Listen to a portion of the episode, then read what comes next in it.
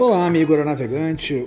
Eu sou Marcelo Migueles e o papo de hoje do nosso podcast Aviação 360 é sobre a criação da Organização da Aviação Civil Internacional.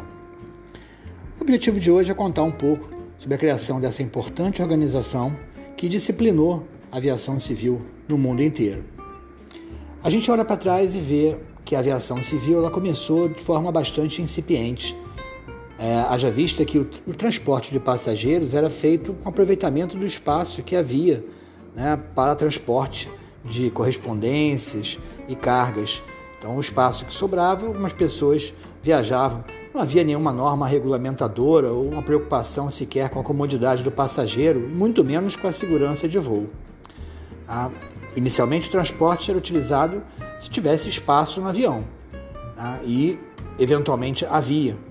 Porém, percebeu-se que havia uma demanda também por transporte de passageiros. Isso foi de forma bastante preliminar, sobretudo nos anos 20 do século passado, e foi crescendo. Surgiram as primeiras companhias aéreas, os primeiros fabricantes de aeronaves, a Boeing foi uma grande precursora, tá? e a, a Douglas também. E isso veio é, crescendo, os principais aviões foram se desenvolvendo. O Boeing 707 né, foi um marco, né? e o Douglas DC-1 também, um outro avião que marcou a época nessa fase inicial. Porém, é, ao término da Segunda Guerra Mundial, o transporte de passageiros já era uma grande realidade. O grande problema na ocasião era justamente a questão da segurança. É, só para você ter uma ideia, não havia regras de voo e as cartas aeronáuticas eram completamente despadronizadas, cada país fazia do seu jeito. Pra você ter uma ideia, imagine um piloto voando dos Estados Unidos para a Arábia Saudita e chegando em Riad, chamar o controlador de tráfego aéreo e este lhe responder num árabe tipo da região. O piloto americano, se não for de origem árabe, não vai entender absolutamente nada.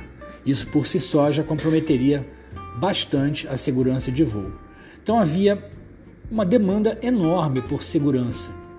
Tá? Claro que também por economia, tá? numa época em que a escassez de recursos começou a falar muito alto. Então, aliar as duas coisas, economia e segurança, era grande busca nesse sentido. Ao término da Segunda Guerra Mundial, os jatos começaram a ser realmente uma realidade na questão do transporte de passageiros, porém, é, a organização né, dos procedimentos da aviação civil, sobretudo na questão da, do aspecto da segurança, foi buscado. Já havia um estudo nesse sentido, já haviam alguns passos dados no passado, e o primeiro deles foi dado em 1919, tá, no que foi chamado de Conferência da Paz. Tá? Uma conferência na verdade realizada em Versalhes, em 1919, que disciplinou, deu os primeiros passos na navegação aérea internacional. Tá? Foi criada uma Comissão Internacional de Navegação Aérea, tá? uma SINA, tá? com C, e essa organização tratou de criar os primeiros passos né? no sentido de disciplinar tudo que diz respeito à navegação aérea e, obviamente, culminando com a segurança. O, o, grande, o grande passo que foi dado com essa criação dessa entidade embrionária, a SINA, foi justamente a questão é, da corrente que tratava sobre a soberania do espaço aéreo. Haviam duas correntes. A corrente inglesa, que inclinava-se tá, para a soberania do Estado em relação ao seu espaço aéreo, cada espaço era responsável, ah, cada país era responsável justamente sobre o que havia acima de seu território. E já a corrente francesa é, é, era favorável à livre circulação de aeronaves. No entanto, é, houve uma, uma supremacia da teoria inglesa nesse sentido e outras conferências foram realizadas mais adiante e em 1929, uma, uma, uma convenção chamada Convenção de Varsóvia, é, em 1929, ratificada em 1933. Essa convenção estabeleceu regras que buscavam uniformizar os direitos e obrigações dos transportadores aéreos e também dos usuários desses transportes. Havia também agora a preocupação com a responsabilidade dos transportadores no que se refere à vida dos passageiros. Então você já percebe por si só que a aviação começava a se desenvolver a passos largos. Ah, então, algumas outras convenções foram realizadas, sempre no sentido de disciplinar é, a questão da organização, mas em 1944, a, a um passo do término da Segunda Guerra Mundial, os Estados Unidos convocaram é, várias nações, no total foram 54 nações, para uma convenção chamada Convenção de Chicago. Esse sim, o grande evento que culminou na criação da Organização da Aviação Civil Internacional. Essa convenção, na verdade, acabou extinguindo a SINA, tá, criado esse em 1919, e a ratificação efetiva, o funcionamento efetivo dessa Organização da Aviação Civil Internacional acabou acontecendo em 1947. É, o que era previsto para se tornar sede em Chicago, onde aconteceu essa convenção, acabou por uma, uma discussão, um entendimento é, da maioria que essa sede dessa organização deveria ser em é, Montreal, no Canadá, e não em Chicago, onde aconteceu a convenção. Mas o, o, os principais passos que foram dados nesse, nessa reunião, nessa, nessa, nessa associação, nesse órgão mundial regulador da aviação civil, podemos chamá-lo assim, tá? é que foram disciplinados passo a passo todos os aspectos relacionados à aviação civil internacional. É, Para você ter uma ideia, a princípio eram 18 anexos, atualmente são 19, né? um, um foi recentemente criado, mas foram 18 anexos. O que são esses anexos? É, começamos com o anexo 1, que trata sobre licenças de pessoal. Já o anexo 2 fala sobre regras do ar, e aí embutido toda a questão de tráfego aéreo. A parte de licenças, que é o anexo 1, a parte é, burocrática, regulamentatória, tá? de respeito à questão de ser piloto, de ser comissário, de ser mecânico, tudo que diz respeito a licenças de um modo geral. Tá? Na parte de regras do ar, e aí muito forte a questão do tráfego aéreo, tá? o, que, que não existia até então, tá? No sentido de ter aerovias e, e níveis de voo, instrumentos, tudo isso foi regulamentado. O anexo 3, e eu particularmente tenho uma afinidade maior por esse anexo, porque ele trata exclusivamente de meteorologia aeronáutica e é a minha área de formação, em que pese eu trabalhar na aviação há mais de 20 anos. Né? Sou formado é, em nível técnico em meteorologia, especializado em meteorologia aeronáutica. Então, o anexo 3 fala tudo a respeito da minha atividade. Tá? Desde o tipo de equipamento que deve ser utilizado para medição de temperatura, por exemplo, até mesmo é, outros aspectos relacionados à visibilidade, nuvens, codificação de mensagens, que é um tema muito importante. Né? É, é muito comum os meus alunos do curso de formação de pilotos perguntar a respeito de TAFs, METAR, e são informações que eu costumo passar para eles. Né? Então, tudo isso está previsto no anexo 3. Só para você ter uma ideia, estou me, me aprofundando um pouco nesse anexo 3, né, por motivos óbvios, mas são atualmente 19. Então, qualquer aspecto, é, há uma especialização muito, muito forte tá, dentro da ICAO no que diz respeito a vários segmentos da aviação, leque muito aberto. O anexo 4 trata de cartas aeronáuticas. É, aquilo que eu falei no início, que havia uma despadronização muito grande, cada país fazia uma carta aeronáutica de um jeito, isso acabou. Hoje todas as cartas têm padronização internacional. A exemplo de tudo que diz respeito à aviação. O que um país faz, esse país é signatário da, da ICAO, tudo é feito no sentido de padronizar procedimentos. Ah, claro que no final das contas isso vai é, é, desaguar na questão da segurança e ganha todo mundo. Ganha o piloto, ganha o passageiro, ganha o transportador, todo mundo que faz parte desse processo. Anexo 5 diz respeito a unidades de medida a serem usados nas operações aéreas e terrestres, a padronização, mais uma vez, né? só para citar, os Estados Unidos, quando dessa convenção, gostariam que a sua unidade as suas unidades, né, que são muito peculiares, é, fossem aquelas adequadas, fossem aquelas utilizadas. E apenas para trazer um pouco para a minha área novamente, é, os americanos utilizam graus Fahrenheit e nós utilizamos no restante do mundo graus centígrados, graus Celsius. Ah, então, isso já por si só já teve que ser disciplinado no anexo 5, onde o grau Celsius foi determinado como parâmetro de utilização de temperatura. É, e seguem-se os demais anexos. Anexo 6 trata de operações de aeronaves, 7, marcas de nacionalidade e de matrícula de aeronaves, o anexo 8, aeronavegabilidade, 9, facilitação, 10, telecomunicações aeronáuticas, que é uma área importantíssima também. Não que as demais não sejam, mas a, parte de telecomunicações ela foi fundamental para que é, justamente integrasse todos os, os membros desse grande sistema chamado aviação civil. O anexo 11 fala sobre serviços de tráfego aéreo, muito relacionado com o seu anexo 2. O 12, busca e salvamento, uma atividade que se busca a segurança, nada mais lógico do que organizar todo o serviço de busca e salvamento, o SAR, né, com todas as suas regras. Né? Os países são obrigados a ter um serviço de busca e salvamento no sentido de dar segurança. E quantos não foram, quantas não foram as vidas salvas justamente porque havia um serviço de busca e salvamento organizado, pronto e atuante.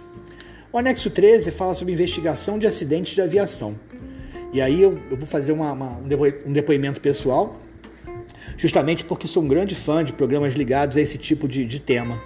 É a investigação de acidentes de aviação, e, em que mostra causas, há um estudo de possíveis causas para acidentes acontecerem e, obviamente, para que eles não voltem a acontecer. Esse é o principal objetivo quando se investiga um acidente, não é punição, e sim aprender com o acidente para que eles no futuro não voltem a acontecer.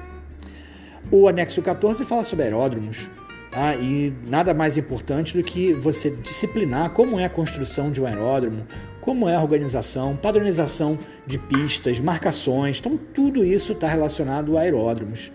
O 15 fala sobre serviços de informação aeronáutica, e essa área ela também é muito importante, uma vez que eh, os voos, quando eram realizados no passado, tudo que o piloto não tinha, infelizmente, era informação aeronáutica. E ao contrário, na atualidade, é o que ele mais tem. O piloto não vai para nenhum local em que ele não conheça previamente tudo que diz respeito em relação àquele local.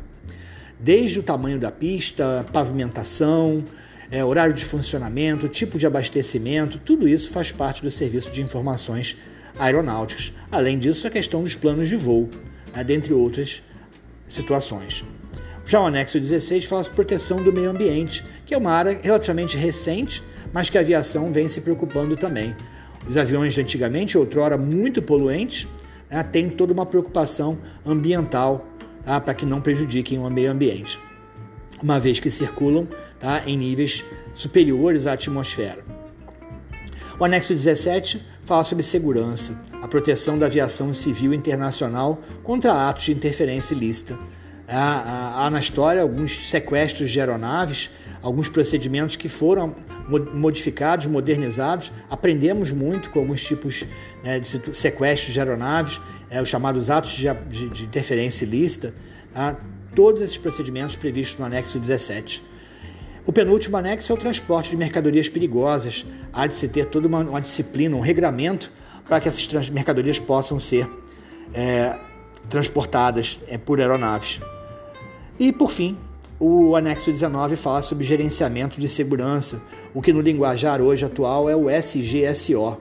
O SGSO, é justamente esse gerenciamento de segurança, traz todo um arcabouço de legislação no sentido de que as atividades de avia da aviação tem, sejam regradas pela segurança, desde, desde a, a, a, o que é mais básico dentro da aviação, tá? o transporte em solo, até mesmo é, transporte de bagagens, movimentação em pátio, tudo seja feito com segurança, tá? mas também é, toda a parte dentro de cabine, tá? dentro da aeronave, há, há de se ter um, um, um, passo a passo, um, um modus operandi para que o piloto e copiloto estejam integrados tá? no sentido de, de, traçar procedimentos. Não há muito tempo para discussões, pensamentos e, e teses. Há de se fazer aquilo que está previsto em manuais, tá? mas de forma rápida, efetiva, tá? o tempo não espera.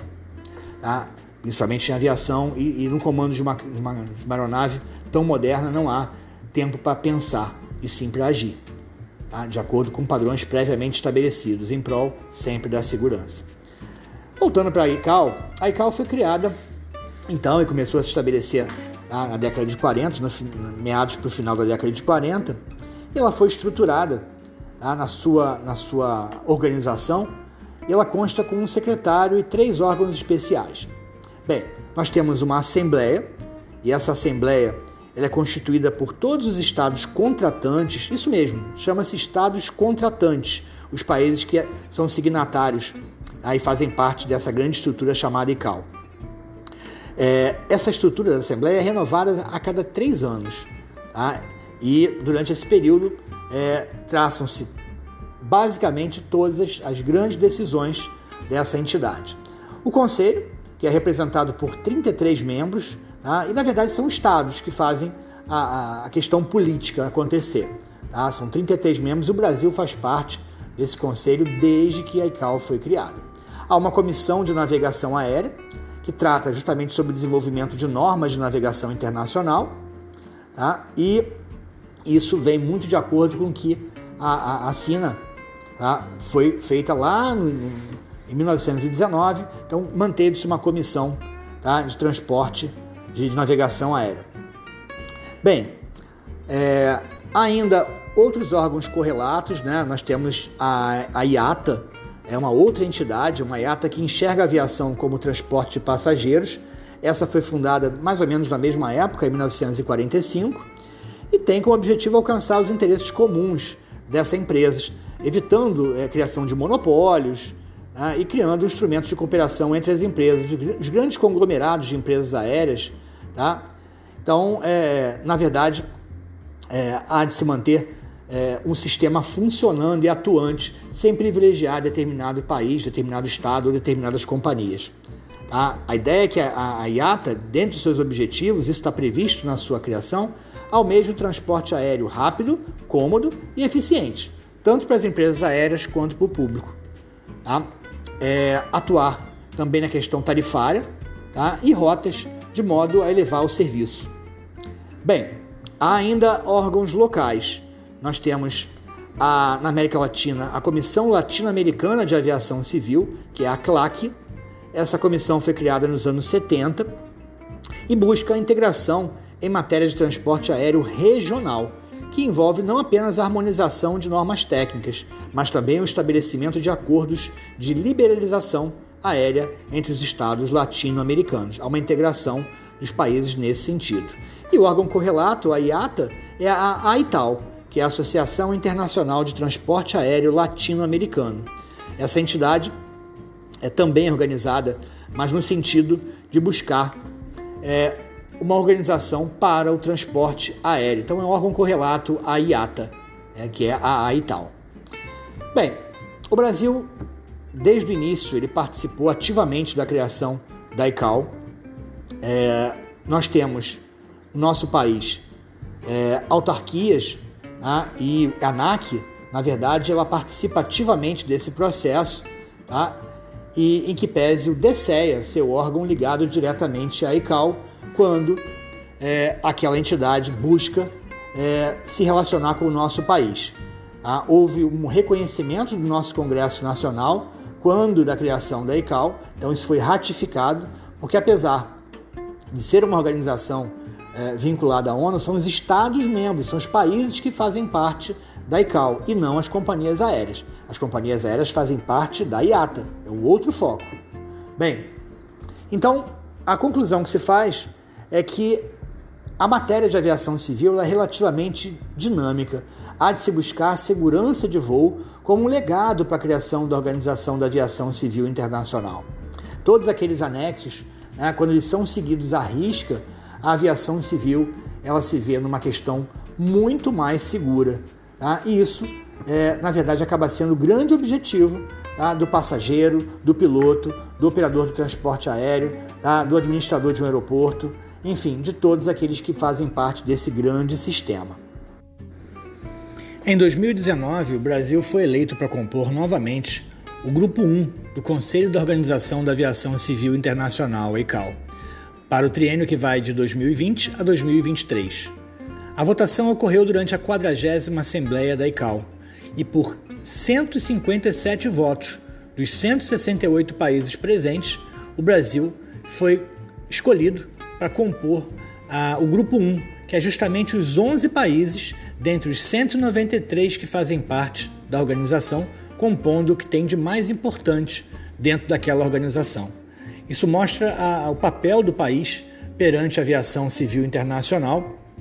E, segundo palavras do, do diretor-geral do Departamento de Controle do Espaço Aéreo, o tenente brigadeiro do ar Jefferson Domingos de Freitas, ele mencionou que o Brasil vem cumprindo uma tradição desde a criação da Organização da Aviação Civil Internacional e o Brasil foi novamente reeleito, do qual somente 11 países, ele afirma, dos 193 que compõem a ICAO fazem parte desse seleto grupo. Isso é motivo de orgulho para a Força Aérea Brasileira e o trabalho que vem sendo feito com o passar dos anos. Então, finalmente, o quanto é importante a participação do Brasil, né, um país que vem é, se desenvolvendo, um país que vem mostrando seu potencial dentro da aviação civil tá, e hoje dentro desse seleto grupo, participa ativamente das decisões que compõem essa organização. Olha, um forte abraço para você, ouvinte. Um grande prazer contar um pouco dessa história da criação da ICAO para você. Eu espero é, possamos mais uma vez interagir num próximo episódio. Um forte abraço e até breve.